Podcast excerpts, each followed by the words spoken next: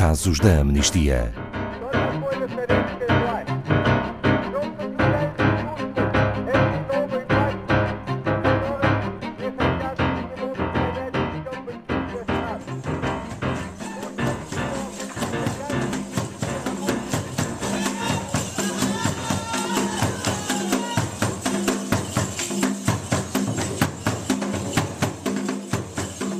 Violette Uamahoro, Illuminé Iragena, Diane Ruigara, Victoire Ingabire são algumas das mulheres que foram perseguidas no Ruanda por estarem associadas à oposição política nesse país. Pouco tempo depois de se assinalarem os 25 anos do genocídio no Ruanda, parece estranho que este país continue a perseguir pessoas só porque têm opiniões diferentes. Boa tarde, Filipe Mourão, da Amnistia Internacional Portugal. Olá, boa tarde, primeiro que tudo, Ana Paula e todas as pessoas que nos ouvem. Infelizmente, sim, é o que ainda acontece. Um dos últimos casos foi de, de Vitoire Ingabire.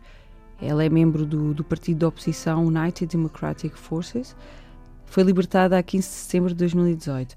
Ainda não está em completa liberdade, pois tem de se apresentar regularmente às autoridades e só pode viajar mediante autorização. E por que é que estas pessoas foram presas? A Vitoire foi acusada de vários crimes, entre os quais ideologia de genocídio, discriminação, sectarismo e complicidade em atos de terrorismo. Em 2012 foi considerada culpada e sentenciada a oito anos de prisão. Tudo isto apenas porque era líder de um dos principais partidos da oposição. O Tribunal Africano dos Direitos Humanos e dos Povos considerou, em 2017, que a acusação violava o seu direito à liberdade de expressão. É a primeira vez que algo do género acontece? Não. Já vários membros do partido liderado por Vitoire foram perseguidos e detidos. E são sempre pessoas deste partido? Não. Outros partidos também são visados. Uh, temos, por exemplo, o caso de Diane Ruigara, uma candidata independente às eleições presidenciais no Ruanda, foi acusada, juntamente com a sua mãe e outras pessoas, de incitamento à insurreição apenas por terem criticado o governo ruandês. Foram elibadas em dezembro de 2018. Diane falava sobre assuntos incómodos ao governo, como a pobreza, a injustiça, a insegurança e limitações na liberdade de expressão. Outro caso é o de Violette Uamahoro, esposa de um opositor político do Rwandan National Congress, no estrangeiro. Também foi detida. Violette estava grávida e tinha regressado ao seu país natal para o funeral do seu pai quando foi detida. Durante as duas semanas em que esteve detida, não lhe foi permitido contatar a sua família ou o seu advogado e ninguém sabia do seu paradeiro. Filipe Amorão, este tipo de perseguições restringe-se a detenções e julgamentos injustos?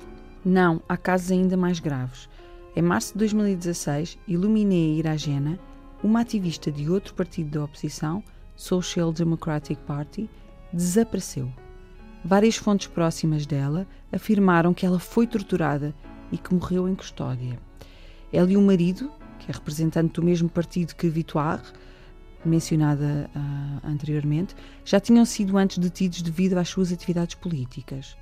Jean Damascene Muniesiaka, secretário do Democratic Green Party of Rwanda, desapareceu a 27 de junho de 2014 e, tal como Illuminé, continua desaparecido. Em maio de 2017, Jean Abarugira, representante do partido da oposição United Democratic Forces, foi chamado por um representante das autoridades ruandesas na aldeia e alguns dias depois a família foi avisada que o seu corpo estava num hospital.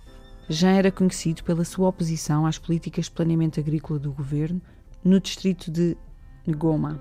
Um dos casos mais recentes foi o de Anselme Mutiumana, assistente de Vitoire, encontrado morto a 9 de março de 2019, provável vítima de estrangulamento. Tinha sido preso em 2012 e libertado em 2018, apenas por ter organizado uma reunião que foi considerada ilegal. São apenas pessoas ligadas à política que sofrem de perseguição no Ruanda? Nem todas. Temos, por exemplo, o caso do cantor Kizito Miigo, foi detido a 6 de abril de 2014, pouco depois de ter escrito uma música sobre as vítimas do genocídio e outras vítimas de violência. Ele foi condenado a 10 anos de prisão por conspiração contra o governo e acabou por ser libertado a 15 de setembro de 2018. Qual é o apelo da Amnistia Internacional ao Ruanda? Ana Paula, na realidade, o nosso apelo não vai apenas para o Ruanda, mas para todos os países onde se condiciona a liberdade de expressão e reunião.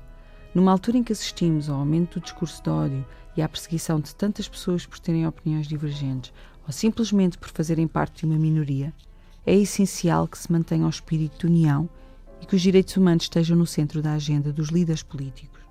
Obrigada, Filipa Mourão. Saiba mais sobre este e outros casos em amnistia.pt.